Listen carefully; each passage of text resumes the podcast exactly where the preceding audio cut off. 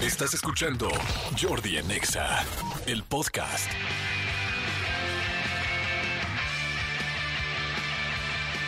Muy buenos días, buenos días, buenos días. Ya estamos al aire, ya no estamos al aire, ya me confundí. Manolo Fernández, ¿estás por ahí? Aquí estamos, amigo, aquí estamos. Buenos días a toda la gente que nos escucha. De repente dejamos de escuchar aire, mi querido Cris, por eso no supimos si entrar o no entrar. Buenos días, amigo, estamos completamente en vivo. Y estas cosas suceden en los programas en vivo. Exactamente, completamente en vivo. Son las 10 de la mañana con 15 minutos de este jueves ya. Este, ay, qué bruto.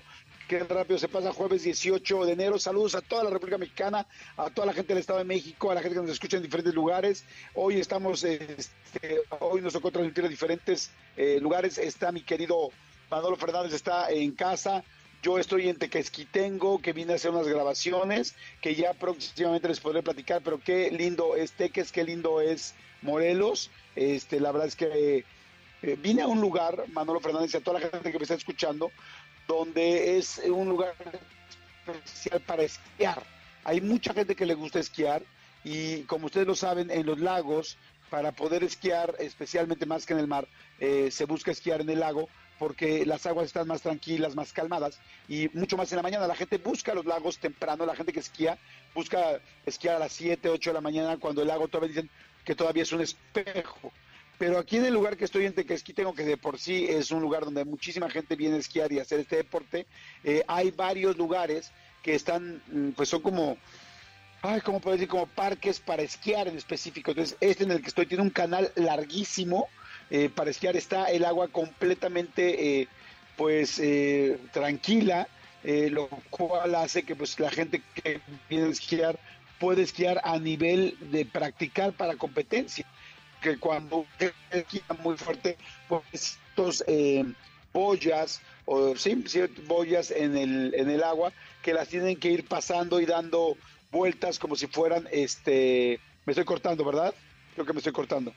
Eh, Cristian Álvarez, ¿me estoy cortando? O sí, amigo, sí, sí. Un poquito, un poquito. Eh, eh, decías que la gente practica ahí, este, o sea, si tú quieres como competir o quieres participar a nivel como como profesional, obviamente vas ahí. Y e, ese sería el equivalente a, a qué? A, una persona que va a competir en, a lo mejor en, carrera o en, o en pista y busca eh, un, gimnasio, un indoor, a lo mejor para, para como este tipo de pista. O sería el equivalente a una persona que, que pues, no sé, una persona. Ah, bueno, hay estos carriles de nado, justamente para la gente que va, que va a hacer como competencias. Ahí estás como albercas que te, que te avientan a eh, propulsión, que te avientan, digamos, eh, contracorriente y tú vas practicando el, el, el, nado por si no puedes estar como en una, en una, en un área abierta. Yo imagino que es algo así, ¿no, amigo?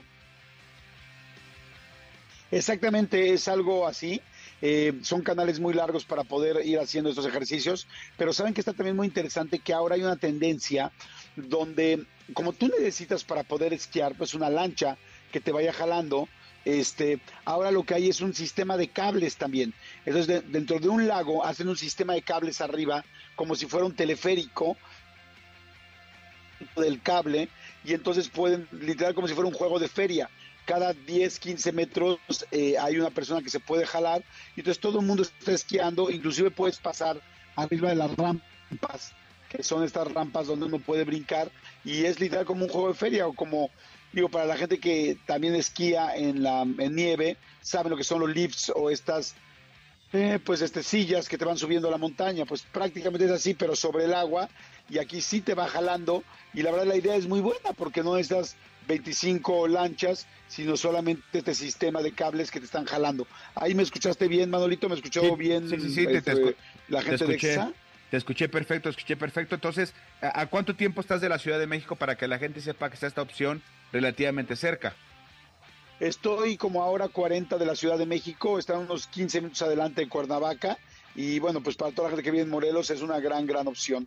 Así es que, este, pues bueno, ya les iré comentando y vamos a ir platicando las cosas que voy conociendo aquí. Pero bueno, eh, a toda la gente de entrada, muy buenos días, eh, bienvenidos al programa. El programa va a estar buenísimo, tenemos muchos invitados, tenemos muchas cosas que hoy la vamos a, pues que lo vamos a disfrutar muchísimo. Eh, de entrada tenemos a Fepo, o Fepo, esta persona que pues tienen este podcast paranormal, de que vamos a hablar de los amuletos. ¿Qué amuletos usan? ¿Cuáles funcionan? ¿Cuáles no funcionan? Bueno, de entrada empecemos por eso. ¿Funcionan los amuletos o solamente es un producto, pues de alguna manera de otra mercadotecnia más milenaria? o si realmente funcionan y cuando funcionan, ¿qué es lo que hace que funcionen? Eh, ¿Tú tienes algún amuleto, Manolito Fernández? Sí, sí, sí, tengo un amuleto, tengo una, una pulserita roja y al ratito que esté aquí Fepo le quiero preguntar un par de cosas que, que tengo duda y cosas que me ha dicho la gente que, que en teoría conoce y sabe de esto. Perfecto. Por otro lado, les quiero decir también que este hoy tenemos eh, de invitado a Miguel Ayun. Voy a estar platicando con Miguel Ayun y vamos a platicar eh, qué es eh, eh, el America's Kings League.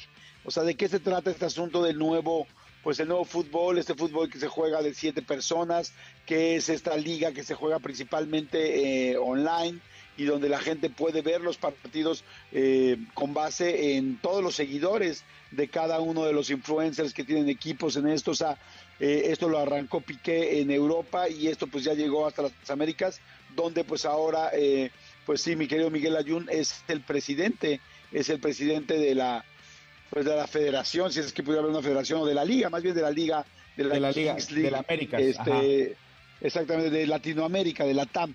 Entonces voy a platicar también con él para que nos cuente un poco cómo es todo este asunto. Tenemos un chorro de boletos, fíjense, tengo boletos para Nick Carter, que Nick Carter va a estar el 30 de enero en el Pepsi Center, o sea, ya tengo boletos para él, tengo boletos para este LP, eh, que va a estar el 10 de febrero en el Palacio de los Deportes. También tengo pases eh, dobles para J. Álvarez, este reggaetonero, a toda la gente que le gusta el reggaetón de Puerto Rico, que es bastante fuerte y bastante significativo. Bueno, va a estar el 20 de enero, o sea, ya en Expo Reforma, o sea, que ya digo en dos días, hoy es jueves, viernes, sábado, va a estar el sábado. Y también quiero agradecerle muchísimo a toda la gente que ayer se metió eh, a mi nuevo canal de YouTube, este eh, video que se llama Jordi, este, más bien este canal que se llama Jordi Rosado eh, Blogs, Blogs con B chica porque es de video el cual estoy impactado. Amanecimos ya con uno de los videos con 80 mil o casi. Ah, no, amigo. 300, no, 300 mil. tantos mil, sí, 300 tantos mil, el de los cotorros, sí, lo vi muy bueno. Sí, perdón, me confundí con otro, el de 300 mil, este, 300 mil vistas, el de la casa de los cotorros, la gente que quiera saber cómo es la casa donde operan los cotorros, la cotorriza, mi querido Slobotsky y mi querido Ricardo, pues bueno, y lo que platicamos cuando estamos fuera del aire, pueden verlo ahí en este canal que se llama Jordi Rosado Blogs con B chica y este y ahí está en YouTube y bueno pues qué sorprendente no amigo haber amanecido ya con con tantas este tantos views de un día para otro en un nuevo canal. Sí, no, pero bueno, amigo, no es sorpresa, digo, obviamente eh, eh, no porque estés aquí, pero el contenido es muy bueno y la gente sabe el tipo de, de contenido que haces. Yo a mi, a, mi Instagram, a, arroba soy Manolo Fer, hoy en la mañana subí una historia donde tiene el link por si de repente lo quieren ver ahí o les cuesta trabajo encontrar Jordi, Jordi Blogs, cómo lo encuentran, ayer lo explicamos un poquito, que se van, eh, eh, eh, ponen Jordi Rosado Blogs, Blogs con V, y en la parte superior derecha van a encontrar una, una pestañita que dice filtros, ahí en filtros le dan clic y ahí encuentran, le ponen canales y les va a aparecer.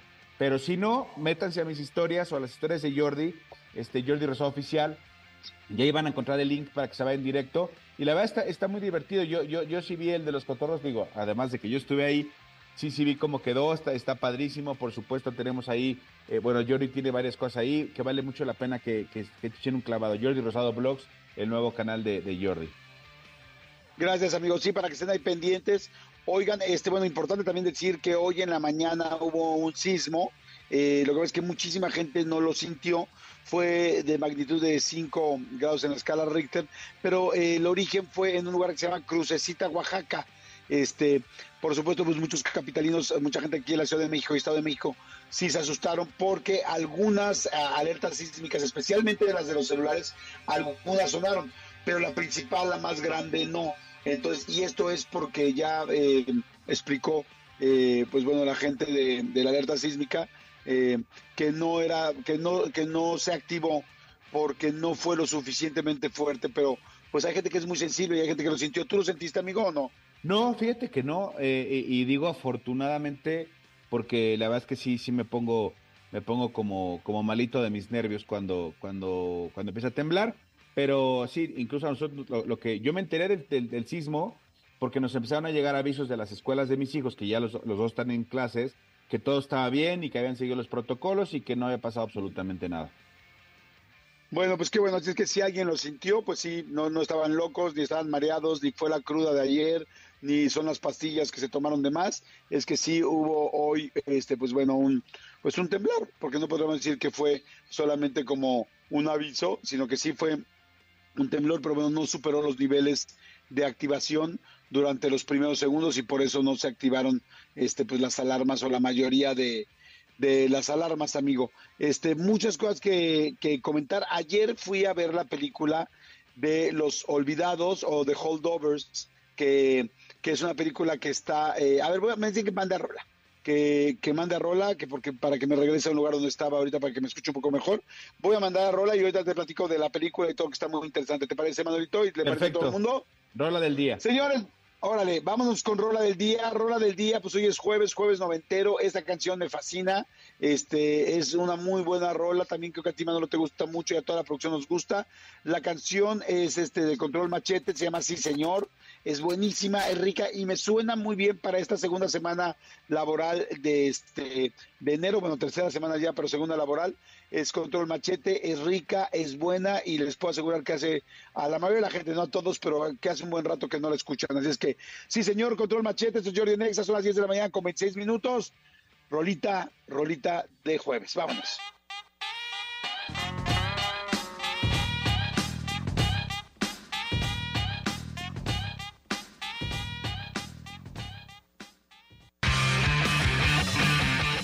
Seguimos, señores, seguimos, son las 10 de la mañana con 30 minutos. Ahí está, sí, señor. Y yo no sabía que ya, este, eh, eh, ¿cómo se llama el cantante? Fermín Cuarto. Fermín Cuarto, exactamente. Ah, ¿Tienes este, apuntador, Jordi? Tengo apuntador aquí.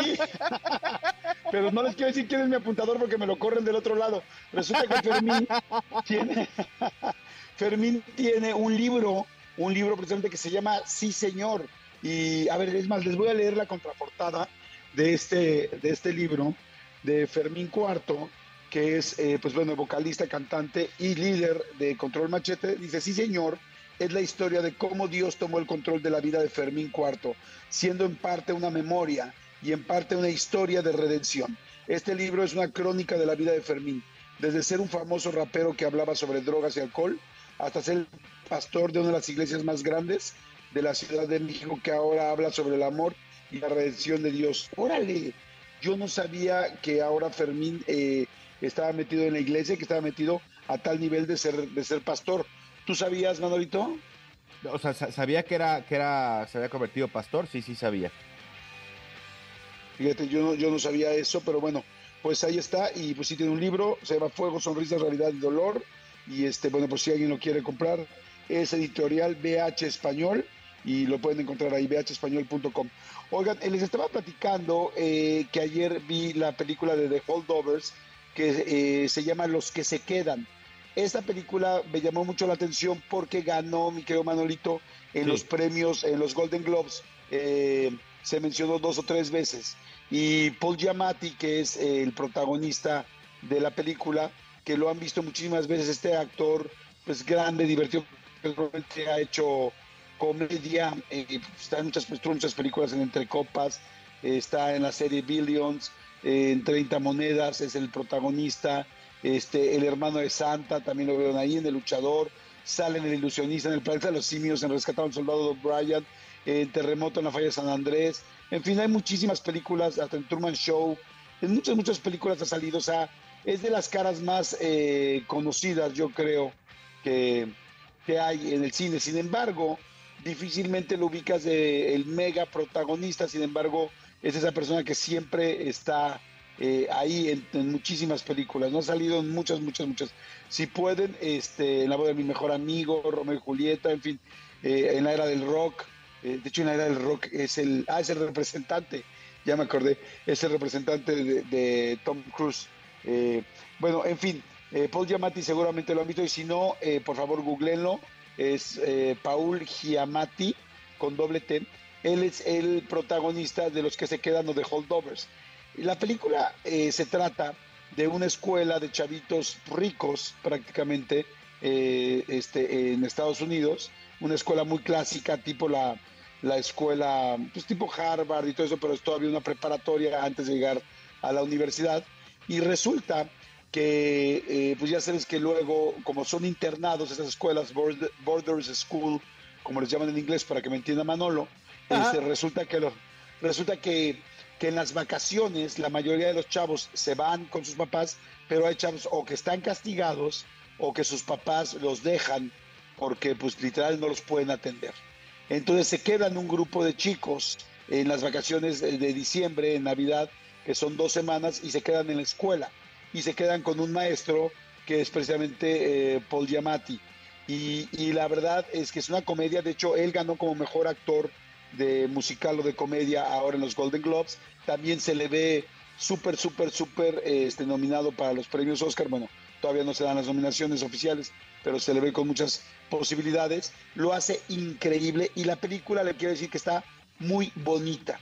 Es una película entrañable, eh, interesante, muy del corazón, muy inteligente, poco predecible. Este, es una película suavecita, suavecita, suavecita, que te va llevando a emociones muy lindas, pero sobre todo me gustó mucho, muy naturales y muy reales. No te. No es algo que sea una cosa así que digas, ay, esto no podría pasar, al contrario. Y, van a ir descubriendo varias cosas, tanto los alumnos como del maestro, que no les quiero, aquí sí no los quiero spoilear, pero la película está muy buena, tenía muchas ganas de verla y, sabes que es muy bonito eh, a toda la gente que me escucha y Manolo, eh, que en esa película los que se quedan, se nota, eh, hay mucho humor, pero es un humor nada forzado, nada forzado, un humor es muy natural, no ves una un solo chiste en específico o una sola cara de chiste, como por ejemplo, de repente ya un chiste para mí muy fársico que de repente no me gusta, como el de Jim Carrey, o gente que hace de repente chiste muy fársico como Rob Snyder, que también igual es mi amigo y lo quiero mucho y todo, pero de repente ese humor eh, puede ser demasiado vistoso, por decirlo de alguna manera, y esta película no, y entonces que alguien... Eh, que alguien, como Adam Sandler exactamente, que alguien logre eh, decir este tipo de, o hacer este tipo de humor tan sencillo, lo que te hace nominar, que te nominen a un Golden Globe. Entonces, véanla.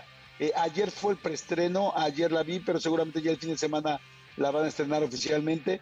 Eh, los que se quedaron o The Holdovers. Es muy bonita la película, perfecta para ver con tus hijos, adolescentes. Un, chavito no, no lo va a divertir, un chavito de 6, 7 años, 9, 10 años no lo va a divertir, pero para cualquier adolescente le va a llamar mucho la atención y como papá o adulto te va a encantar. Ahorita vamos a ir a la mención, pero, este, pero te la recomiendo mucho, Manolito.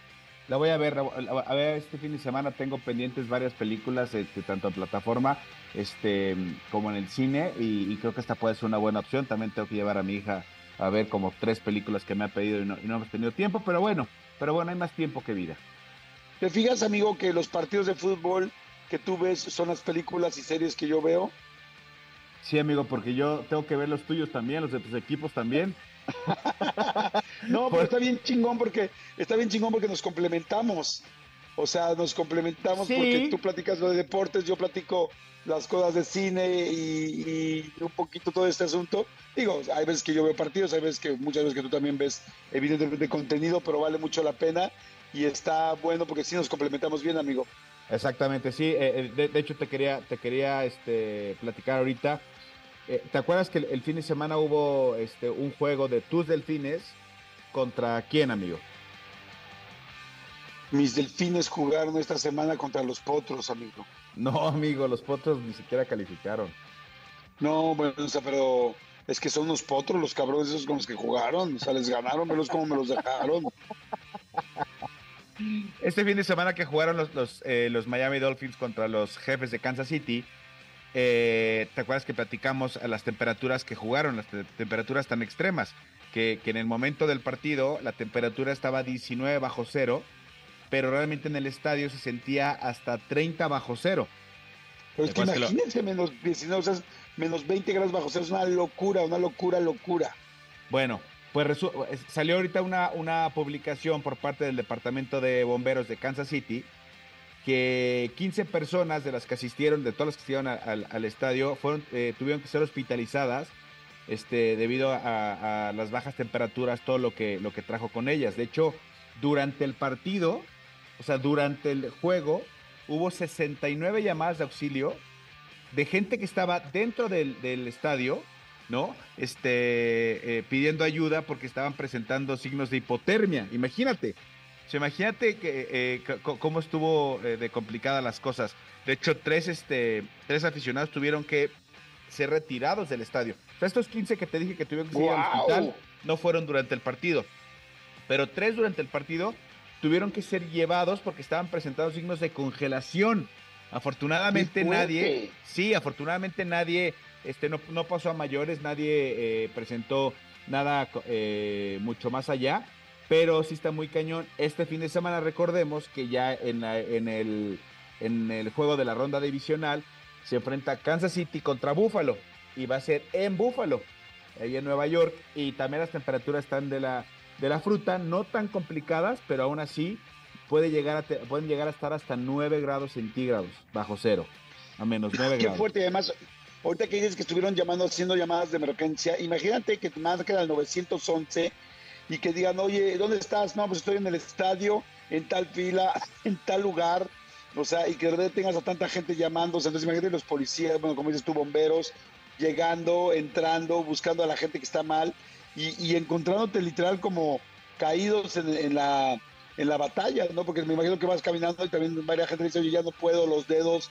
se, o sea, ahora también yo creo que también es necedad, o sea, si te estás muriendo de frío o algo así, pues te metes, te metes al estadio, te metes a los baños, te metes a un lugar, te subes, o sea, ya te vas a te subes a tu coche en caso de que lo tengas, o sea, no te quedas viendo el partido, ¿no? Claro, o sea, o sea lo que quiere decir Jordi es que tomas medidas, este, medidas eh, al respecto. O sea, por ejemplo, Jordi cuando va a ver a sus delfines, como es en Miami, cuando Jordi siente que tiene mucho calor, se para y va por otra chela para refrescarse. Claro. O sea, no es pongo bloqueador. Exacto. Me pongo doble bloqueador, no soy tonto, me voy a cuidar, ¿no? Oye, pero sí que qué delicado eh, estar viendo un partido prácticamente a 20 grados bajo cero y los jugadores, me gustaría tanto, seguramente debe haber varias entrevistas de los jugadores, a ver si pudieras ver algún amigo, este, tú que te conoces muy bien los jugadores y todo, este, para preguntar qué es lo que, qué es lo que, cómo se siente jugar un juego a menos 20 grados bajo cero. O sea, si el calor, los golpes y el ejercicio te alivianan, porque yo no sé si tanto juego, o sea, por más ejercicio que hagas, hay algo que te pueda hacerte olvidar de que estás a menos 20 grados bajo cero, ¿no? Mira, hay, hay, jugadores eh, que juegan incluso con manga corta. He visto jugadores, o sea, que a estas temperaturas juegan con manga corta, es decir, sin la ropa térmica abajo. A, ver si a rato nos acordamos y le preguntamos a rato que hablemos con Miguel Ayun. A mí me tocó ver ir a ver jugar a Miguel cuando jugaba en Watford, en Inglaterra. El día que fuimos al estadio hacía un frío, o sea, cuando salimos de casa de Miguel, la esposa de Miguel eh, nos dijo, vamos a llevarnos cobijas. Solamente yo decía, ¿cómo cobijas al estadio? Es muy, es muy normal allá, allá estás en el estadio, ya estás sentado, te pones cobijas en las piernas este, y estás con, con chocolate caliente y todo del frío que hace en el estadio. Los jugadores de fútbol en ese entonces, y eso sí me lo contó Miguel, salen con, como con ropa térmica abajo, estos este, underwear, para que tú entiendas, que son como largos este, para, para ayudarlos por el frío. Pero para el segundo tiempo, la mayoría, si no es que todos, se lo, se lo retiran y juegan normal. Porque dice Miguel que es tanto la temperatura corporal que tienes en ese momento que ya para el segundo, el segundo tiempo la mayoría de ellos se despojó de la ropa, este, de esta ropa, de estas underwears, de esta ropa térmica, exactamente, porque sí dice que, que, el cuerpo genera mucho calor. Ahora, los jugadores de fútbol americano, gran parte del partido se la pasan afuera en la banca parados. Entonces también hay que ver cómo, cómo, cómo opera eso. La verdad es que sí son, son temperaturas. Yo, yo, yo, yo, yo, yo sé que es una ventaja para el, para el, para el equipo local, pero yo creo que ni se disfruta, ni lo disfrutan los aficionados, ni lo disfrutan los jugadores, ni, te permite ver un juego bien. Yo estoy seguro que, que, si hubiera sido en otras condiciones el juego de tus, de tus delfines, hubieran quedado diferente. No sé si hubieran ganado, pero no hubieran sido este, arrastrados como Jordi Rosado en Nexa. Regresamos.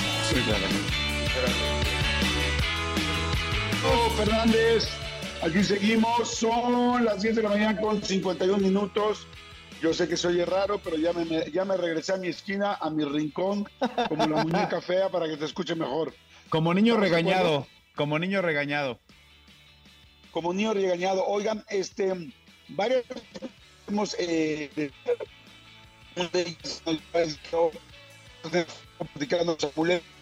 también vamos a tener a Miguel Ayun hablando de y de todo lo que ha pasado, porque también ya se retiró como jugador profesional. Sí, lo que nos está platicando, lo que está platicando Jordi es, que vamos a tener a ratito a, a mi Fepo hablando de amuletos. Este, nos va a decir qué onda con todos los amuletos, qué significan todo, qué tipos de amuletos hay. Y también a Miguel Ayun, eh, que se acaba de retirar, se retiró campeón, pero ahora es presidente de la, de la, de la Kings League América. Este, nada más que mi querido Jordi andaba como robotito, pero, pero eso es lo que nos, estaba, nos estabas contando, mi querido amigo. Amigo, ya se escuchará bien ahí. Voy a contar de 1 al 5 y díganme si algún número se oye de la chingada. 1, 2, 3, 4, 5. ¿Muy bien? Eh, el 7, el 7 se escuchó mal. Oigan, fíjense que nos llegó un, este, un correo, la verdad muy interesante, que dice, tener eh, al día tu INE puede ayudarte a ligar. Dice, el 43% de los mexicanos encuestados recientemente considera importante que su pareja actual o potencial se interese en la política y vote. O sea, 43% es muchísimo. Dice, enero 22 marca la fecha límite para el registro de quienes van a votar por primera vez en las elecciones generales de México, a celebrarse, como ustedes ya lo saben, el 2 de junio del 2024. Y otro punto, la encuesta más reciente de Bumble, este sitio pues para donde se liga y se contacta a otras personas para tener todo tipo de encuentros, dice, revela que la mitad de los participantes de la generación Z, que por cierto va a votar por primera vez en el 2024, considera de gran relevancia ejercer, ejercer el derecho al voto. O sea, amigo, que ahora, ¿te acuerdas que antes siempre decía, no, no platiques ni de religión ni de política y mucho menos en una primera cita? Pues ahora parece que es todo lo contrario, ¿no? Sí, la, verdad es que ya saben que nosotros no jamás les vamos a decir si voten por uno, voten por, por este, por A, B o C, no. Pero lo que sí les decimos es que voten, o sea, que, que, vayan por su credencial. El 22 de, de, de, enero, o sea, el próximo lunes, es el último día para tramitar tu, tu credencial de línea o, reponer o renovar o lo que sea. Y si no se apuran, no van a tener eh, chance de votar. Entonces, aquí lo importante es votar. Pero ahora, con esto que, con esta información que nos hicieron favor de mandarnos, está buenísimo, porque resulta que las nuevas generaciones también están, eh, para las nuevas generaciones también es muy importante que tú seas parte de lo que, de las decisiones del país. Eso está bien interesante. Y sí, ¿saben qué está padre? Que yo creo que esta generación Z, que ahorita tiene entre, entre 18 a 25 años esta generación, es como muy importante que verdaderamente, bueno, me gusta saber que están involucrados en el país de una manera distinta, que les parece atractivo, inteligente, este, no sé, una persona que, que les genera un cierto respeto, una persona que está preocupada por el país, cuando antes era como, ay, güey, qué flojera hablar de política, pues ahora no, porque ahora, pues como sabemos que al final están decidiendo y esta parte de jóvenes es muy importante para la votación. Fíjate, nada más el 50% que considera de gran relevancia el voto, estamos hablando de 15 millones de votantes en edades de los 18 y 23 años. Entonces imagínate lo que estamos, lo importante que es que voten eh, y bueno, pues para la votación, como dices tú, para el lado que sea y para el candidato, candidata o partido que sea, pero, pero sí para el futuro de un país. Entonces, siempre que dicen los jóvenes son el futuro de un país, pues es por esto, porque eh, efectivamente son la, son la generación que está creciendo, es la que va a gobernar, la que va a estar, la que va a seguir, y es el grosso o la gran parte que tiene en una buena medida parte de la decisión y que mucha gente de repente no les pone tanta atención. Por eso, normalmente los candidatos y los partidos hacen tanto hincapié en hacer eventos, trabajo y cosas que ayuden a, generar empatía con votantes de esta edad. Sí, está súper bien eh, saberlo y, gracias a la gente de Bumble que fue la que nos acercó esto, estos datos, pero qué cañón, qué cañón que ya es un, ya, es un eh, tema importante y qué bueno, qué bueno porque eh, recuerden que un país que tiene información es un país que, que sale adelante. Mira, dicen aquí, la encuesta de Bumble también reveló que cerca de la mitad, o sea, el 43% de quienes respondieron, se dijo abierto a salir con gente que tenga diferentes ideas políticas a las tuyas. O sea, casi la mitad dice, no tengo bronca que tenga diferentes ideas políticas. A mí la verdad, no sé tú, pero en lo personal me gusta mucho que mi pareja tenga su propio punto de vista, que lo defienda, que tal. Hay mucha gente que le encanta decir algo y que su otra pareja lo siga, no, que su otra, que su pareja lo siga y entonces diga, ay, sí es cierto, tiene razón, o ya, o convencerlo. A mí me encanta que mi pareja tenga otros puntos de vista distintos a los míos, primero porque nos nutre, nos complementa y me genera respeto también. Eh, digo, no es que porque alguien piense igual que tú o se convenza con una idea tuya, este, o sea, una más que convencerse, esté mal, no. Pero también me gusta mucho cuando alguien tiene su propio punto de vista, eh, porque me habla de una persona con seguridad y eso me, me parece pues una persona valiosa. Sí, completamente de acuerdo contigo. Al final del día puedes platicar, este, eh, si, para bien o para mal, eh, que una persona tenga su, su, idea quiere decir que está interesada y que está leyendo y que sabe de lo que está sucediendo en el país. Este, eh, a mí, en cualquier ámbito, el tema radical no me gusta, pero de que alguien tenga una, un punto de vista y lo podamos platicar, eso me encanta. Regresamos. Seguimos, seguimos aquí en Jordi Nexa en este jueves, qué delicia. Y pues bueno, eh, ayer les puedo decir que estuve en un lugar con una energía muy, muy especial que ya lo verán próximamente en mi canal de vlogs, este, pero un lugar pues donde sí se ha dicho que ha habido muchas cosas paranormales, que ha habido de repente pues algunas apariciones, en fin, y yo sí me sentí muy raro, de hecho hasta me sorprendí porque me metí a los lugares que normalmente no me metería, pero pues no sé por qué ayer tuve más valor que el resto de mi vida. y siempre me gusta platicar de esas cosas y mucho más cuando tenemos a un invitado como el invitado de hoy de este programa, que es mi querido Fepo, que bueno, pues ya lo saben que tiene eh, su podcast el número uno en YouTube, también en audio, y de lo cual siempre está hablando pues de situaciones paranormales y lo que me gusta es que no solamente habla de ellas, sino que realmente sabe de ellas. Mi querido Fepo, ¿cómo estás? Hola Jordi, muy bien, muchas gracias Gracias, por invitarme nuevamente. Te mando un fuerte saludo a ti y a toda la audiencia. Igualmente, Manolito Fernández, tú ayer estuviste con, conmigo en este lugar de grabación, este, que pues bueno, no vamos a, dar detalles porque eh, pues luego si no todo el mundo se arremolina y se va para allá, pero sí era un centro comercial de hace muchos años, abandonado, y, y estás de acuerdo que, no sé si tú lo sentiste, si sentiste un poco raro o fuerte o cargada la energía. Sí, pero incluso, eh, digo, creo que con esto que dijiste ya mucha gente sabe de qué lugar nos estamos refiriendo.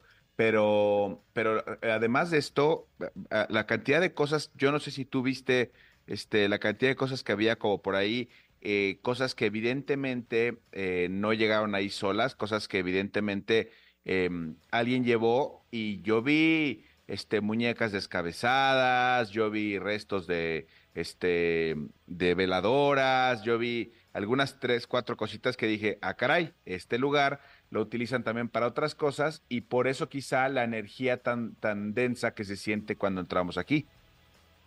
Sí, estoy completamente de acuerdo contigo. Mi querido Fepo, arranquemos por eso. O sea, ¿qué pasa cuando en un lugar se siente una energía pesada, densa? Yo sentía, yo caminaba por los pasillos ayer eh, de este lugar abandonado desde hace 30 años y sentía que como si mi, como miradas. Mentiría si dijera que sentía frío o que sentía o que vi algo a alguien o que escuché un susurro, no, pero sí sentía como que mucha gente me observaba. ¿Qué pasa normalmente en estos lugares? Pues mira, dependiendo de la historia del lugar y, también obviamente de las cosas que algunas personas han vivido, experimentado, pues hay un montón de, de cargas, de energías que también son, son medibles y aparte el ser humano es sensible a estas energías. Entonces, mucho se dice que hay que estar protegido dependiendo de no solamente del lugar al que estás yendo, sino también a la energía de los vivos, de las personas que en este momento pues están a nuestro alrededor. Entonces, en esta parte hay un tema que es muy interesante que tiene que ver con los amuletos de protección. ¿Te parece si te platico un poquito de, de algo que es, creo que el punto más importante para prevenir estas energías negativas y que tiene que ver con los amuletos de protección? Sí, me encanta, me encanta la idea y de hecho eh, aprovecho para abrir este tema con, bueno, te lo platico mejor. porque si no voy a empezar dos temas. A ver, hablemos de amuletos, hablemos de amuletos de protección, hablemos de las cosas que nos pueden cuidar o, sí, mejorar las energías, ¿no? Claro. Mira, Em, hay un tema que es muy importante porque no se trata simplemente de, llegar a algún lugar y comprar un amuleto de protección que, sea así como, este me gusta, me lo compro, me lo cuelgo, lo pongo en la entrada de mi casa y con esto ya estoy como protegiéndome de energías negativas, sino que eh, se conforma de dos partes. Uno es tu sistema de creencias en lo que tú crees y también la función que le vas a dar a este amuleto eh, protector. Es decir, por ejemplo, hay algunos que funcionan a través de lo que se conoce como simpatía inversa. Hay otros que son y trabajan a partir de los principios de aversión. Es decir, por ejemplo, eh, los principios de simpatía inversa, la gente que se pone un billete de un dólar o, un, o una moneda en la cartera, y esto es obviamente para evitar la pobreza. Es como algo que atrae algo por la referencia de que se parecen, o también hay personas que cuelgan corales rojos porque esto eh, parece como una vena del cuerpo y entonces es para protegernos de enfermedades.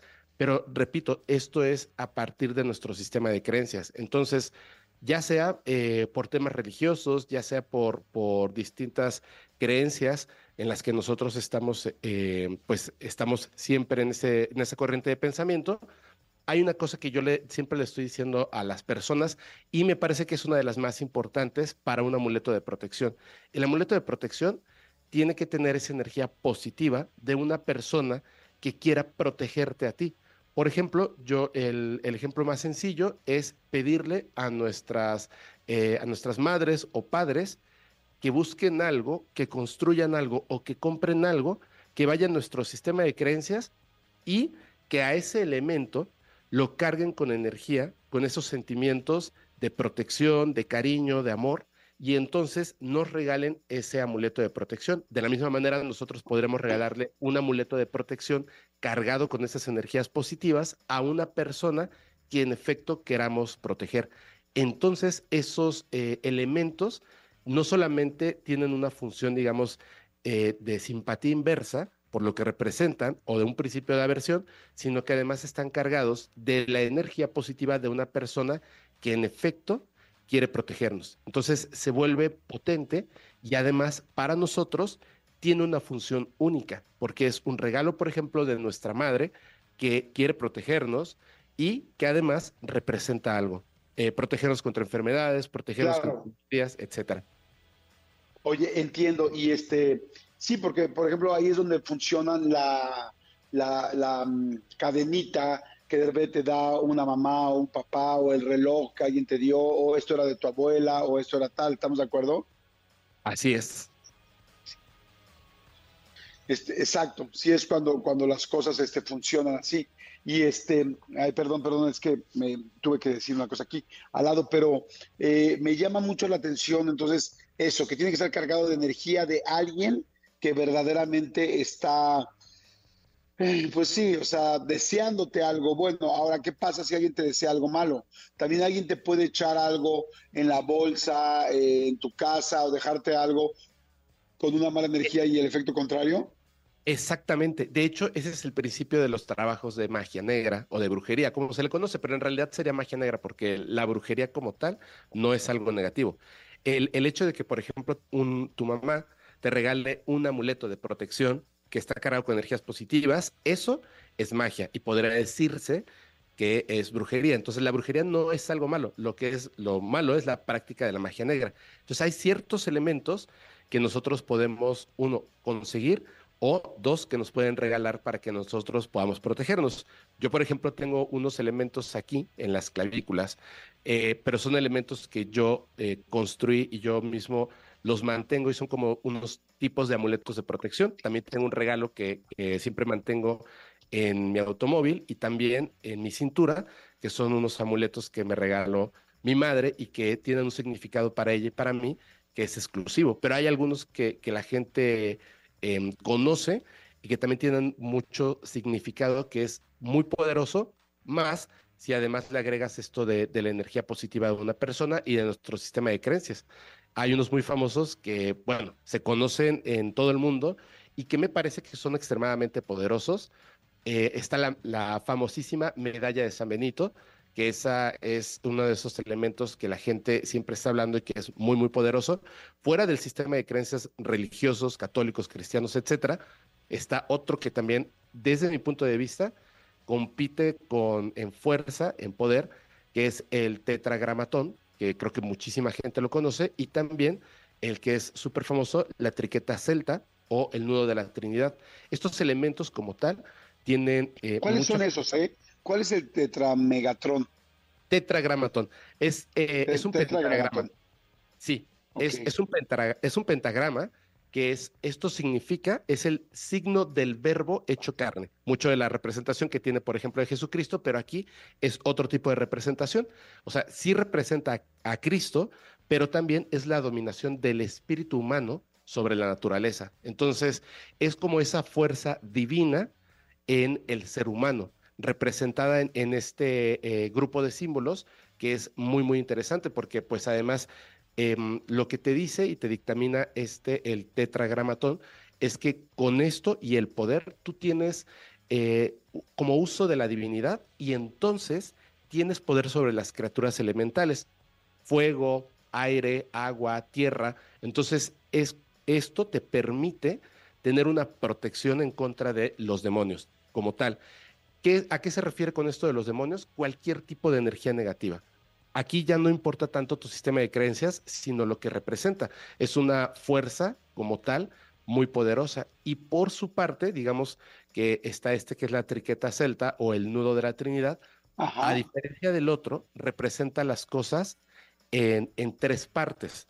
Cuando nosotros lo vemos es como una serie de curvas que forman una triqueta que no tiene principio ni fin, por lo tanto, representa en, en esta parte de tres el presente, el pasado y el futuro. Pero no solamente eso, se utilizó también para que em, cuando no querían aceptar la cruz los celtas en la religión católica, utilizaron la triqueta.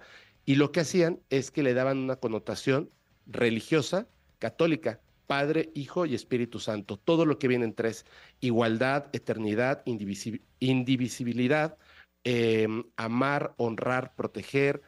Y en la parte de los celtas, por ejemplo, en las mujeres, se, decía que era este proceso por el que pasamos los seres humanos en, el espíritu femenino, niña, mujer, anciana. Entonces, esta parte de la triqueta tiene un concepto muy poderoso, porque pensamos que somos entes duales y sin embargo estamos en una tridimensionalidad con elementos que vienen de tres en tres. Entonces, esta triqueta tiene mucho, mm, mucha fuerza, digamos, en información si tú sabes para qué funciona. Lo utilizan mucho las eh, mujeres, eh, brujas modernas, y que conocen el funcionamiento de esto, que dicen eh, el poder de tres, etcétera. Esto tiene que ver con esta triqueta celta o no de la Trinidad, pero hay, hay muchísimos. La conocidísima cruz, como tal, el escapulario, que también es una, una cosa súper poderosa, y por supuesto también está la Cruz de Caravaca, no sé si la conoces. ¿Cuál es la Cruz de Caravaca? Mira, vamos, vamos a tener que ir a un corte, pero quiero que me platiques de la Cruz de Caravaca. Ya escuchamos ahorita varios amuletos muy interesantes. Me gustaría preguntarte también del famoso hilo rojo que mucha gente tenemos en, nuestro mano, en nuestra mano izquierda, que mucha gente nos hemos puesto. No sé si sepas o no sepas de, de él, de sus efectos y porque pues mucha gente lo traemos y capaz que nada más es una moda más que una que algo que realmente funcione. Así es que bueno, cualquier cosa que quieran preguntar de los amuletos, por favor díganos, mándenos WhatsApp al 5584 11 14 07. Manolito Fernández, ¿tú tienes algún amuleto o algo en específico que utilices? Sí, amigo, yo tengo, yo tengo el hilo rojo, este, pero justamente es algo de lo que le iba a preguntar a Fepo, eh, si quieres ahorita después del corte, porque tengo una duda muy clara de alguien que me vio el, el, el hilo en la mano derecha y me dijo, no, lo tienes que tener en la mano izquierda por XXX y otra cosa que me preguntó, si quieres ahorita después del corte se lo pregunto. Sí, porque yo creo que si te lo pones en la mano derecha es este, un problema de erección, o sea, se genera un problema de erección ya de por vida. Sí, definitivamente es, sobre erección, de hecho. Entonces hoy ya lo platicamos si quieres. Señores, no le cambien, no se nos muevan, el Jordi Nexa, es jueves, estamos ahora sí que eh, pues en la última parte de enero, eh, eh, ¿Qué tal que lo pasamos como diciendo el calendario? Creo que eso nada más lo hacemos los locutores porque luego no sabes qué decir cuando vas a mandar a corte, entonces como que es un recurso, es como una muletilla, como decimos nosotros, de estar repitiendo y diciendo ciertas cosas. Pero bueno, no le cambie, regresamos y seguimos platicando con Fepo de todos estos amuletos. Regresamos. Regresamos. Seguimos este, en Jordi Nexa, cosa que me da muchísimo gusto y me da todavía mucho, mucho más gusto poderles decir que tenemos en el, al aire y en la línea a la figura Miguel Ayun. ¡Qué fregonería, Miguel! Miguel, ¿cómo estás, amigo? Muy bien, amigo, qué gusto escucharlos de vuelta. Hacía ya algún tiempo que no podíamos platicar, pero feliz, feliz de estar aquí con ustedes. Que, habrá que preguntarle, o sea, ¿cómo le tenemos que decir ahora? Este, o, campeón, o tenemos que decirle presi, porque ya es el presidente, o tenemos que decirles este eh, eh, exfutbolista, o, amigo, o cómo, cómo fregados le decimos ahora. Es que acaba de, acabas de cargar la, copa de este campeonato de la América. la Liga, De la Liga te ya te retiraste, ahora sí, mi querido Miguel Ayun, este, es que, es que verdaderamente eh, desde el todo ha sido culpa, pero todo ha sido la culpa para bien y para cosas chingoncísimas y cerraste tu carrera fantástico. Cuéntanos, ¿ya ahora sí es completamente un hecho que ya no regresas a las canchas? Es correcto. A ver, me pueden decir ustedes, amigo. Los demás, por favor, que me digan exfutbolista, campeón, presidente. O sea, imagínate el tamaño de la tarjeta de presentación. Exfutbolista, campeón, presidente. Oye, Miguel, ¿qué, chingonería terminar tu carrera en un partido donde pues ganan la liga y levantas la copa de esa manera, ¿no? Sí, fue algo increíble. Yo creo que es el sueño más grande que tiene cualquier futbolista profesional, poder retirarse en lo más alto. Hay que tener la fortuna de estar en el lugar correcto, en el momento correcto y después la valentía para saber cerrar un ciclo en, las condiciones que uno desea, porque muchas veces el problema es ese, ¿no? A veces la vida también te pone oportunidades muy bonitas delante y uno no sabe también en qué momento parar y en qué momento cerrar ciclos, así es que me considero un afortunado en todos los sentidos por haber estado preparado emocional, eh, física y mentalmente para poder eh, tomar la decisión con, con la cabeza, con, con, lo que yo quería, siendo muy fiel a mí y por supuesto por, por la fortuna que también es sumamente importante para que, para que las cosas estuvieran en, en la línea correcta de poder poder retirarme de esa manera. Pero, pero además por ahí dicen, amigo, este eh, Jordi, que, que, cantado vale doble. Este, y obviamente, pues no sé si lo pueda decir, pero bueno, alguna vez hace, hace unos meses eh, estuvimos en una, en una mesa platicando Miguel y yo, eh, comiendo, y Miguel me dijo, me dijo, yo creo que ya estoy viendo cerca el retiro.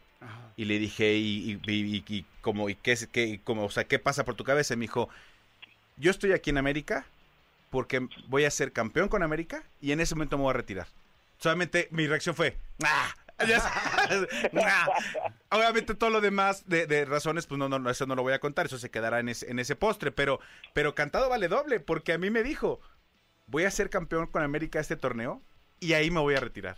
Y cuando vi que levantó la copa, pues la verdad es que a mí me dio muchísimo gusto. La, la, verdad, amigo, eh, estamos hablando con Miguel Ayun, qué carrera, la verdad, qué carrera, qué qué, disciplina, qué trabajo, jugar en el extranjero, jugar aquí, ser campeón varias veces, eh, salir frente a todo como lo hemos platicado, como lo platicamos. Ahí tenemos una entrevista en mi canal de YouTube padrísima con Miguel que la deben de ver. Eh, te, admiramos mucho, no solamente eh, como deportista de verdaderamente pues, de este nivel de alto rendimiento, sino también como, como ser humano, Miguel. Eres eres la verdad una chingonería y un gran ejemplo para todos nosotros. Y, yo sé que lo escuchas muchas veces, pero porque es real. Cuando uno escucha algo que se lo dicen muchas veces, es porque es real. Y lo que y otra cosa que me encanta, mi querido Miguel, es que siempre te fuiste preparando para seguir haciendo más cosas. Desde la parte empresarial, con el café, con tal, con compañías, hasta la parte de Twitch. Y ahora este asunto del Kings League que, acaba de ser el draft y que pues es padrísimo decir como, ok, hace dos semanas o tres semanas, no sé cuándo fue el partido, este, terminé mi etapa profesional de, futbolista, pero ya realmente estoy metidísimo en muchas cosas más y, por eso te decimos, presidente, platícales un poquito de Kings League y felicidades, mi querido Miguel Ayun. Muchas gracias, amigo. Sí, eh, el cierre fue épico, pero yo creo que lo que está comenzando de igual manera tiene un sentido muy especial para mí, porque lo que mencionas, eh, cuando, un, cuando cierras un ciclo en general en tu vida, yo creo que la parte más difícil, y sobre todo cuando es de tantos años y cuando representa tanto para ti, romper ciertas rutinas que tienes, Eh, en mi caso, pues el fútbol movía mi pasión, muchas veces mis emociones. Y tenía miedo de qué iba a pasar después del fútbol por, por esa parte, no, no por otras cosas que muchas veces la gente se cuestiona o, comenta, ¿no? No, por la parte emocional, por la parte eh, que realmente te mueve internamente y que puede ponerte en un boost eh, o, puede también tirarte para abajo. Y, y siempre intenté, como bien decías, prepararme, tener claro qué era lo que quería y a ver, la King League llegó en el momento perfecto para mí, porque me encanta el mundo del entretenimiento, me vuelve loco y me apasiona el fútbol y la Kings League para la gente que no lo conoce es precisamente eso. Es un formato de fútbol 7 contra 7 que se transmite en plataformas digitales, donde tiene reglas totalmente disruptivas, por lo cual el entretenimiento es sumamente atractivo. Tiene unas cartas, por ejemplo, que pueden modificar el juego durante su transcurso y con esto me refiero a que puede haber un penalti, un shootout eh, de aquella, el shootout es, es un es un penalti en movimiento que tiene cinco segundos para hacer el gol. Después hay unas cartas que dejan eh, el partido a lo mejor uno contra uno en toda la cancha para buscar que haya más goles y más espectáculo. Entonces, lo que te quiero decir es terminar y aparecer un producto que te digo que entra y embona con las cosas que más me gustan pues es, es muy motivador, es muy ilusionante y después pues tomar el, ahora sí que pues pues tomar el rol de, de presidente pues es un reto completamente nuevo para mí. Eh, hay que aprender muchas cosas y a mí eso es lo que más me mueve en la vida, seguir aprendiendo, así es que estoy muy entusiasmado. Por primera vez en la historia los equipos pudieron armar sus, la, su selección de jugadores para competir en este primer split que va a comenzar en abril y que bueno, que al final nos, nos esperan muchas emociones a lo largo de esta competencia, sobre todo buscando entretener a la gente de una manera disruptiva a través del fútbol. Oye, está, está fantástico, como además, eh, como dices tú, empezar como presidente de la Kings League está fantástico. Entonces, a ver, déjame entender bien. La Kings League es un torneo de fútbol que se juega y que se va a ver en las plataformas digitales, de las cuales los equipos son 7 contra 7 y de estos eh, siete equipos... No, no, siete contra siete jugadores en cancha. Sí, en cancha más... ¿Cuántos equipos hay? Son 12 equipos. 12 equipos. ¿De dónde salen estos equipos? ¿Quién los hace y quiénes los integran? O sea, ¿quiénes son los, los jugadores? Buenísimo. Pues mira, primero la selección fue de presidentes, que tiene que ver con creadores de contenido. Eh, Piqué, que es el fundador y socio mayoritario de la, de la liga, se dio cuenta que los creadores de contenido tienen unas audiencias muy fieles. Entonces intentó mezclar los dos mundos y encontró este gran fenómeno que ha roto récords por muchos lados en cuanto a, la audiencia que se ha captado. Entonces los, los presidentes aquí son vienen de diferentes países porque abarcamos toda la TAM. Está Futbolitos con Alofoque, que son República Dominicana tenemos a Germán Garmendia que viene de Chile. Nada más. Sí. Tenemos a Yolo y a Donato que son otros dos youtubers y creadores de contenido que tienen un equipo que representa Venezuela. Tenemos a Jero Freixas que representa Argentina con muchachos. Tenemos a Club de Cuervos, el famosísimo Club de Cuervos está dentro de los equipos. Está Westcol con Arcángel representando Colombia y Puerto Rico está James Rodríguez con Pelicanger, Pelicanger es otro streamer importante de Colombia y obviamente James del mundo del fútbol, Chicharito Hernández que tiene un equipo pues representando esa parte del fútbol, Alana y Barca que son dos creadores de contenido muy jóvenes, Barca uruguayo ya viviendo muchos años aquí en México, Alana mexicana, eh, tenemos también a... El escorpión. Al escorpión con peluche Caligari que está con Wherever, y me queda eh, Persas, que está Zane con, eh, que es peruano. Zane, para que se den una idea, es el streamer ahorita que en las últimas semanas tiene las estadísticas como mejor streamer de la TAM.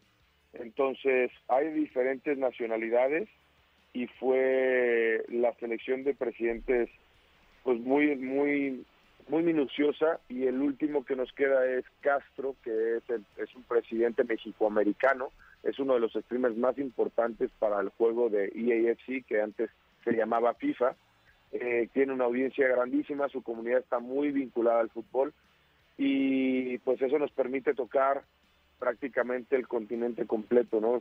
Faltando algunos países, pero con audiencias muy grandes a través de estos presidentes. Wow, está interesante. Entonces, entonces prácticamente tú eres presidente de la Kings League de Latinoamérica y Piqué eh, de la Liga Europea. Exactamente. Ok, perfecto. A ver, preguntas. ¿Club de Cuervos de quién es? Porque qué padre que ya haya habido un equipo finalmente se haya podido hacer realidad este asunto del Club de Cuervos.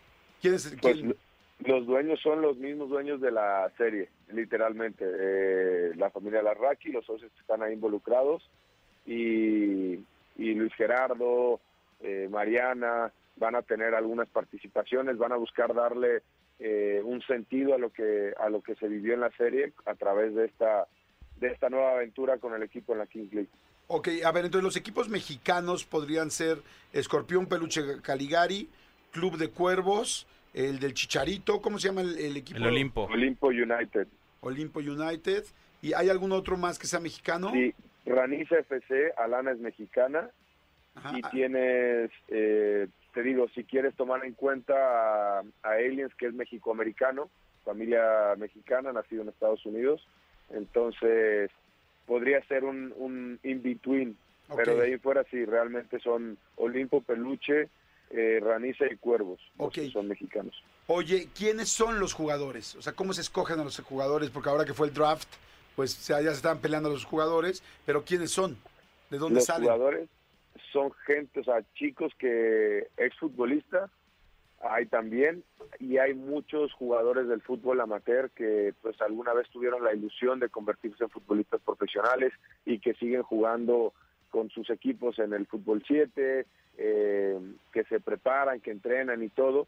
Y se abrió una, una inscripción donde tuvimos 30 mil inscritos. ¡Wow! Sí, fue una locura. 30 mil inscritos, de los cuales tuvimos que hacer eh, varios filtros para llegar al número del draft, que fueron 205 jugadores. Eh, a través de, más bien, uno de los filtros que se hizo fueron unas pruebas, unos tryouts de los jugadores que pasaron el primer filtro y ahí se fueron evaluando individualmente a través de diferentes pruebas, tanto físicas como técnicas, para poder elegir el mejor talento posible para los presidentes y de ahí ya quedaron los 12-5 que fueron presentados desde que pasaron los tryouts a los presidentes. Ellos analizaron a qué jugadores querían y ayer hicieron sus rondas de picks que fue bastante entretenido, sinceramente. Ok, a ver, entonces eh, fue el draft esta semana, ya están conformados los equipos. ¿Cuándo empieza, este, eh, Presi, amigo, exfutbolista, campeón? ¿Cuándo empieza la Kings League? ¿Cómo podemos seguir la Kings League? Y en, y en una frase, para la gente, para la gente que nos escucha, para el comando Godín que nos escucha, para las señoras que nos escuchan, defíneme qué, o sea, ya me dijiste que es un fútbol de plataforma, tal, tal, tal, tal, pero ¿dónde lo va a poder ver la gente? ¿Qué es lo que va a ver la gente? ¿Y por qué tiene que, eh, ahora iba a decir sintonizar, ¿qué tal el tío Manolo? ¿Por qué tienen que, que, ponerle, darle play a los juegos de la Kings League? Bueno, lo van a poder seguir a través de las plataformas digitales, tanto de los creadores de contenido, y esto me refiero a YouTube, Twitch, Facebook, etcétera, eh, todo donde se puede transmitir en vivo con una gran audiencia van a tenemos nuestras propias plataformas digitales que son Kings League America así nos pueden encontrar tanto en Twitch eh, YouTube Facebook. Eh, obviamente el resto de las plataformas son más para comunicar que para transmitir. Y vamos a comenzar en abril. Tenemos una junta esta semana para definir el día exacto. Eh, y por qué sintonizar la, la Kings League porque yo creo que más que tener que decirle a la gente ha sido un producto que fue diseñado para lo que requiere la audiencia, ¿no? Yo creo que hay que entender de repente las necesidades que tiene la gente y ustedes lo saben muy bien porque son productores y han, han sabido eh, transformarse y, reinventarse con el paso del tiempo a lo que requieren las nuevas audiencias, ¿no? ¿Y qué estaba pasando? Los jóvenes es muy difícil eh, entretenerlos con un contenido muy largo, ¿sabes? Eh, somos muy dispersos y cada vez más. Entonces queremos cosas inmediatas y todo, y pues la Kings League viene a brindar eso, viene a brindar entretenimiento rápido, dinámico, eh, y para todos aquellos jóvenes, eh, jóvenes adultos o adultos que les gusta el fútbol y que de repente les cuesta ya quedarse viendo 90 minutos, escuchando lo tradicional y todo, este es el producto perfecto para que vengan a divertirse un rato, a ver fútbol, pero sobre todo a pasarla bien y, te digo, es, es básicamente eso, nosotros llegamos más que otra cosa a cubrir esas necesidades y estoy seguro que la gente cuando venga se va a enganchar porque va a querer saber las reglas, va a querer ver más y, va a empezar a, a hacer afín a alguno de los equipos dependiendo de lo que transmita cada uno de los presidentes y la esencia que le quieran dar. Entonces, gente, mi consejo no se lo pierdan, denle una oportunidad a todos aquellos que les gusta el fútbol, pero que ya de repente quieren algo más dinámico y rápido, vengan a darse una vuelta y después veremos si se quedan o no. Cuando esté jugando, perdóname, eh, cuando esté jugando el equipo de Chicharito contra el equipo de Jero Freixas, por ejemplo, Chicharito y Jero Freixas están ahí conectados también, narrando y platicando lo que está pasando de- en la cancha con sus equipos. Es correcto. Ya, ya Tenemos a los casters, pero además vas a poder seguirlo viendo a Chicharito reaccionando a lo que sucede en, en- en el partido con su equipo, Ya. a Jero Freixas, a Germán, etcétera. Está buenísimo. Ya los estoy siguiendo, Kings League Américas, para que los sigan en Instagram, así los encontré. Ya estoy viendo aquí los equipos cómo están conformados. Eh, me parece fantástico, como dices tú, eh, mi querido Layun, eh, la evolución de hacer cosas distintas, diferentes, y esto tiene todo. Desde las nuevas reglas, desde las tarjetas, desde quedarse uno a uno jugando, este, y, y evidentemente la plataforma, ¿no? YouTube, Twitch, este, está increíble, los felicito, qué cosa tan más eh, chingona. Te felicito, como dice Manolo, no solamente por ser este un gran jugador, eh, sino porque verdaderamente ah, siempre vas con un paso adelante, tienes muchísima visión, eres todo un empresario, eres un en- entrepreneur, un emprendedor y este y lo has hecho de una manera fantástica. Pero como dices tú, lo más importante es la amistad. Así es que bueno, no se pierdan la Kings League a partir de abril, ya los irán anunciando. Yo como ya estoy siguiendo, pues ya voy a enterarme de volada qué día, qué día, qué día van a ser los, los partidos. Y pues mucha suerte, felicidades amigo y gracias, gracias por tomar la llamada. Gracias a ustedes, amigos. Les mando un fuerte abrazo, que sigan los éxitos y espero verlos pronto. Ahí Abrazo. está. Gracias, Miguel Abrazo. Ayun, ahora presidente del torneo Americas eh, Kings League. Señores, seguimos, seguimos aquí en Jordi Nexa, no le cambien. Regresamos. En este eh, H programa con estos H Radio Escucha. Les mando muchos saludos donde quiera que estén. Y este y es momento del expediente X. Por favor, Miguel Elías, suelta ese fondillo. Expedientes X. Porque hasta los temas más irrelevantes merecen ser comentados. Jordi Rosado en Exa. Amigo, ese es tu, tu cue de entrada, tu música. ¿Cuál, cuál fundillo tenía Elías en la mano? No, no dije tu fondillo. Ah, yo dije, suelta ese, fondi- ese fundillo, Elías. Imagínate el mensajito en WhatsApp así de, oye amigo, ya suelta ese fundillo. Exacto. Ya, güey, suelta ese fundillo. Ya, ya, güey, ya te tardaste. No, pues, ya, te tardas güey. tantito. Amigo, te quiero contar este expediente de que, sucedió en Pensilvania. Yo creo que yo no conozco Pensilvania. Yo tampoco. Ah. Como que yo creo que hay muchas ciudades de, de Estados Unidos, perdón, que son como que las básicas que la mayoría, bueno, no que la mayoría, pero que la gente que ha viajado a Estados Unidos que conoce. Sí. ¿No? Que te diría ciudades, Miami, Chicago, Nueva York, San Francisco, Los Ángeles. Los Ángeles, Houston, eh, San Antonio por las compras aquí en México. San Antonio. eh, McAllen. Pues sí. Pero así digo, de ciudades grandes, así eh, representativas. Washington. Quizá, yo no conozco Washington, ¿tú sí? Yo nunca he ido. Yo nunca he ido a Washington tampoco. Ahora que saque mi, mi, mi green card como Omar Chaparro, que, que la gente como le encanta. Criticaron a Omar Chaparro porque publicó que ya, es, ya se hizo ciudadano. ¿Y qué? Se dijo, amo México, tal, pero es una oportunidad de vida para mí, para mi familia. Ay, claro. no Bueno, lo criticaron. años viviendo allá también. Eh, Lo criticaron que porque, ay, que porque se ve más mexa que... ¿Y qué? ¿Y qué fregados? O sea, hasta, Ay, que claro. hasta lo que no come les hace daño. Pero Eso bueno. no, no se critica al mexicano exitoso que también tiene otra nueva nacionalidad, pues si no, si no está dejando esta, nada más está adquiriendo una nueva. Exactamente, ahora que si quieres dejar esta, no. Ok. Te- bueno, es- es- este expediente sucedió en Pensilvania. Eh, fíjate que, que hay una hay una mm, hay una pareja llama- eh, que se llaman Clayton y Carrie Lo. Así eh, llevan mucho tiempo casados y habían este estado planeando Clayton y Carrillo. habían planeado eh, sacar, eh, eh, eh, mode- remodelar la casa, que van a hacer algunos como cambios a su, a su, a su, a su vivienda. Y entonces para esto, lo que hicieron fue ir al banco y, y solicitar un préstamo. Solicitar un préstamo, la verdad es que no estaba tan, no, o sea, no era tantísimo dinero, o sea, no era un préstamo acá de millones y millones de dólares, no, eran cuatro mil dólares que son casi 100 mil pesos. Ajá. Este poquito Que menos. además es muy normal pedir un préstamo para hacer remodelación, ¿eh? O sea, en muchos lugares te hacen eso. O sea, así Sí. como puedes pedir préstamo para comprar terreno, para comprar una casa, también para una remodelación. Sí, y acá, insisto, era muy poquito porque lo que querían hacer era, era cambiar la barda perimetral de su casa, ¿no? Y entonces se hicieron algunas pruebas, ta, fueron y pidieron 4 mil dólares al banco. Perfecto. Un buen día, te- tenían el dinero porque además el banco, yo no sé por qué, pero según eh, explican, Se los dieron en efectivo. se los dieron en efectivo. Tenían una, en un, en un sobrecito, tenían ahí 4 mil dólares en su casa. Ok. Entonces un buen día se van de su casa. Eso me sonaba el banco del abuelo, ¿no? Como que el abuelo era el que te estaba haciendo un sobre o algo así, ¿no? Oye, abuelo, te quería pedir algo, pero que no se enteren los de mis, mis primos. Ok, pero te Fíjate voy a dar en un sobre, pero te lo voy a dejar abajo de la alacena, ahí, pero te lo llevas cuando te vas a tu casa.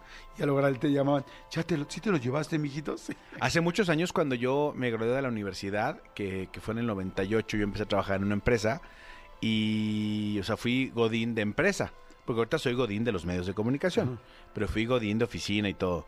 Y en ese entonces me pagaban a mí con sobre. Sí, a mucha gente le pagan me pagaban sobre. con sobre. Claro. ahorita cada vez menos. Ahorita Sí. yo ya, incluso, yo, o sea, no conozco hoy, hoy día, eh, la gente de comercio formal, no conozco gente que cobre este en efectivo ya. ¿Sabes dónde sí? ¿Dónde? en los antros porque hay mucho dinero que entra que no se registra y en este y en los en los restaurantes porque las propinas muchas de las propinas son en efectivo y entonces se divide el dinero y es un dinero que no pues que no se contabiliza Ok. Ajá, entonces Ah, ahí pues mira, ahí está. aunque ahora no sé cómo se hace con, con todos los que dejamos las propinas con la tarjeta no sé si sacan efectivo de la, de las cajas para poderse repartir el dinero en efectivo Hay en que, traer, hay que traer algún, algún dueño de, de, de- De de restaurante. restaurant bar para que nos cuente cómo es ahora la Sí. operación. Es muy no, interesante. y cómo se hace todo este rollo de los puntos, porque tú crees que todo el dinero que le estás dejando es al mesero, y en realidad no, se divide por puntos, se divide, haz de cuenta que son 10 puntos, y de esos 10 puntos agarran y dicen, ok, dos puntos van para el mesero, tres puntos para el mesero, eh, dos puntos para el cocinero, un punto para eh, la persona que recoge los muertos, para el... Este, Garrotero. el garrotero, un punto para quien limpia, o sea, todos ganan de la propina. Y si tú no le dejas por lo menos el 10% de propina al mesero, él tiene que poner el 10% de la cuenta de su dinero. O sea, no dejar propina es en serio muy, muy, muy gandalla. Tendría que ser porque, porque realmente atendieron mal. Yo sí no he dejado propina. Ah, yo también. Yo sí Pero, digo, pero yo no soy el güey que anda evitándose las propinas. No, no, no, y al contrario. Y también he dejado propinas bastante, bastante chonchas cuando me atienden increíblemente bien. Yo también. Este sí, sí, eh, de hecho lo que hay, lo que no soporto, amigos meseros, si algún día me, este, me ven en algún lugar, no sean de los que me están diciendo, este, ahí le encargo si me gustó mi, si le gustó mi servicio. La propina es, este, es, es, es opcional, menos en Estados Unidos, que te, que que te te la, obligan. que te obligan o a veces te la ponen ya directo en la cuenta. La propina que yo espero. Pero bueno, la cosa es que eh, esta gente tenía el dinero en efectivo que les habían dado en el banco, lo dejaron en su casa. Y de repente cuando llegaron, después de, de- de un día estar fuera, no encontraron el sobre. Por supuesto se preocuparon muchísimo, dijeron Claro. se metieron a robar. Ahora, pues se metieron a robar, pues no, o sea, como que difícilmente se irían directo al sobre Sí, que es como estaba alguien que arriba sabía. de un secreter. Ajá. O sea, se robarían pues, otras cosas, este, más que eh, ir a buscar en concreto un sobre de cuatro mil dólares que estaba arriba del secreter. No estoy diciendo que sea poquito cuatro mil dólares, lo que estoy diciendo es como que no es, no es este, un maletín con, con 3 millones de dólares, ¿no? Ajá. Cuando de repente eh, pues llevan a marcar el 911 para pues, de- decir que algo había pasado, empiezan a buscar este, por todos lados a, a Cecil. Tú dirás, ¿quién es Cecil? Cecil es su perro. Sí, claro. Entonces, Cecil, Cecil. no. Se llevaron al perro, Cecil, Cecil. ¿Se Cuando robaron al perro también? Pensaban que se habían llevado también al perro. ¡Malditos perros, roba perros! Cuando encuentran a Cecil, encuentran a Cecil, como te lo imaginas, encima de la mitad del dinero. Porque la otra mitad se la había comido. No es cierto. Ellos, Se comió la mitad del perro, del, del dinero el perro, no. ellos dicen que normalmente, eh, porque la gente les decía, bueno, ¿y por qué no tuviste más cuidado con ese dinero? Dijeron, nunca en la historia que de, de- de- de todo el tiempo que lleva el perro con nosotros, jamás en la vida se había subido a ese mueble, nunca. Él tiene un, un sillón que le encanta y ahí se la pasa, aunque lo bajamos, ahí se la pasa trepado, o en su cama, tal. jamás a este mueble. Pues se trepó al mueble, o sea, él jamás llegó, este, eh, el famoso el perro se tragó mi, mi tarea, pues el perro se comió el dinero. Y entonces, este, hablaron al banco para decir, oye, pasó esto. Entonces la gente del banco le dijo, recupera lo más que puedas, o sea, eh, eh, de- todo lo que, lo que el perro dejó tirado. Y si, me, y si me logras dar más del 75-80% del billete, te lo puedo cambiar. Como sucede aquí en México, no sabías que si tú traes un billete roto, lo llevas al banco, te lo pueden cambiar. Ah, siempre. sí, no sabía eso. Sí, si tú tienes un billete de repente roto, este, que, que además curiosamente a mí los billetes rotos siempre me los han dado en el banco.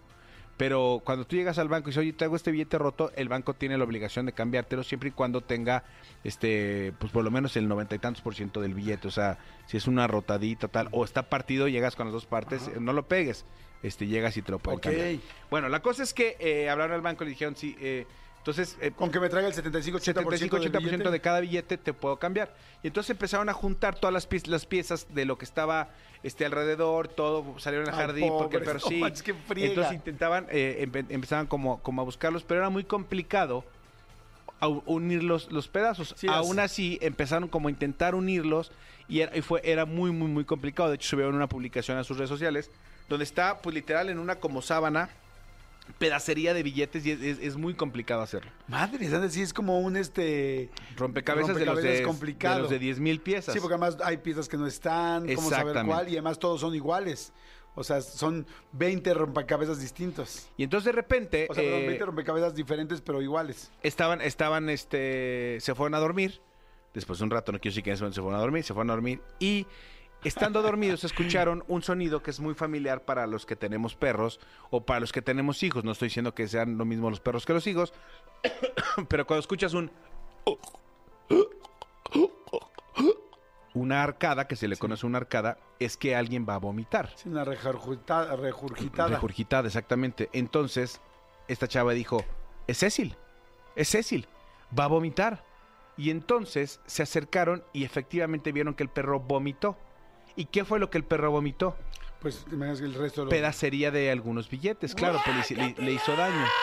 Y entonces, es- A lavar la vomitada y a limpiar los, pues, los pues, de- de, entrada, o sea, corrieron a ponerle algo para que no vomitara dentro de la casa, pero ya cuando vomitó y se dieron cuenta que había pedacería de billetes, lo que hicieron fue exactamente, pues ponerse guantes y empezar como a limpiar algo del, de- del vómito del perro, porque claro, el perro se, se enfermó de comer, de comer billete. Bueno, Siempre dicen que el dinero te llega a enfermar. O sea, que demasiado dinero te enferma. El dinero te enferma, Sí. exactamente. Cuando después de un rato, este, ya, eh, pues dicen, pues ahorita ya es muy tarde, guardemos esto, veamos mañana qué sucede, y se dan cuenta que de repente, como a las dos horas, uh, uh, y el perro otra vez va a vomitar. Le ponen una parte, vomita, y se dan cuenta que vuelven a salir pedazos de billete. No manches. Y entonces, durante Te tres días, dando las estampitas parte por parte, como cuando vas a comprar de, de cinco sobres en cinco sobres. Durante tres días se encargaron de ser los cazavómitos. Estaban como pendientes tanto de las heces como de, de los vómitos. Curiosamente, no encontraron dentro de las heces fecales del perro, no encontraron eh, restos de billetes. Pero en el vómito cada vez se encontraban más, como que cada vez eh, vomitaba de, de más adentro. No tengo idea cómo funciona el aparato digestivo de un animal. La cosa es que durante tres días juntaron la mayor cantidad de billetes que pudieron. Evidentemente, pues lavaban, tal. Empezaron a encontrar números de serie, que correspondían. Empezaron a armar billetes. Al final de toda esta travesía, lograron, de, de los 4 mil, lograron recuperar 3.550 dólares. Ah, muy bien. Pues es como el 60, es como el 70 y tantos por ciento, o sea, no más, como el 80 por ciento de, del dinero, o, o capaz que me estoy exagerando, pero bueno, ma- más o menos esto. Y entonces, claro, ya llegaron al banco, dijeron, el banco ya sabía lo que había sucedido, llegaron ya con el, con el dinero pues medio madreado, medio masticado, medio vomitado, o sea, obviamente ya limpio y tal, pero aquí están los billetes y el banco accedió a cambiárselos. Lo que regresaron, evidentemente, a los 4 mil, pues hubo 450 y que se quedaron bailando y que pues el perro, este, pues yo creo que los, los hizo popó y no los, no, sí los digirió. Qué cañón. Sí, qué sí está muy cañón. Y- pero todavía más cañón, o sea, qué cañón que se haya comido el dinero, pero mucho más cañón que además la gente, lo, o sea, los, lo- estas personas lo hayan unido, buscado y tenido la paciencia y el poco asco para juntarlo. Y también los entiendo, pues digo, si estás pidiendo un, un préstamo Es porque al no banco, tienes el dinero. es porque no tienes el dinero, no te vas a el dinero que acabas de pensar que todavía no es tuyo, que todavía lo debes, ahora ya tirarlo, ¿no? No, y es una lana, amigos, son casi Sí, 80 mil pesos, sí, es, una lana. dinero. Oye, está muy bueno. Está el bueno, ¿no? Muy, muy bueno, muy bueno. Pues ahí está el expediente para cerrar el programa del día de hoy. Oigan, pues bueno, señores, se acabó el programa, muy buen expediente. Así es que si ven que su perro se traga algo, o si ven que su perro, su gato se come algo, pues esperen. Siempre todo lo que entra tiene que salir. Muchas gracias, Tony Montoya y mi querido este, Cristian Álvarez por la producción del programa. Gracias, Elías, por estar en los controles. Gracias, Ana, por todo. Gracias, Mariana, por estar en redes sociales. Gracias, mi querida eh, Jos, por estar en los teléfonos. Manolito, muchas gracias. Al contrario, gracias a usted. Nos escuchamos mañana. ¡Ay, qué rico, señores! Ya mañana viernes. Nos escuchamos mañana. Bye. Esto fue Jordi Rosado en Nexa. Escúchanos en vivo de lunes a viernes a las 10 de la mañana en Nexa FM 104.9.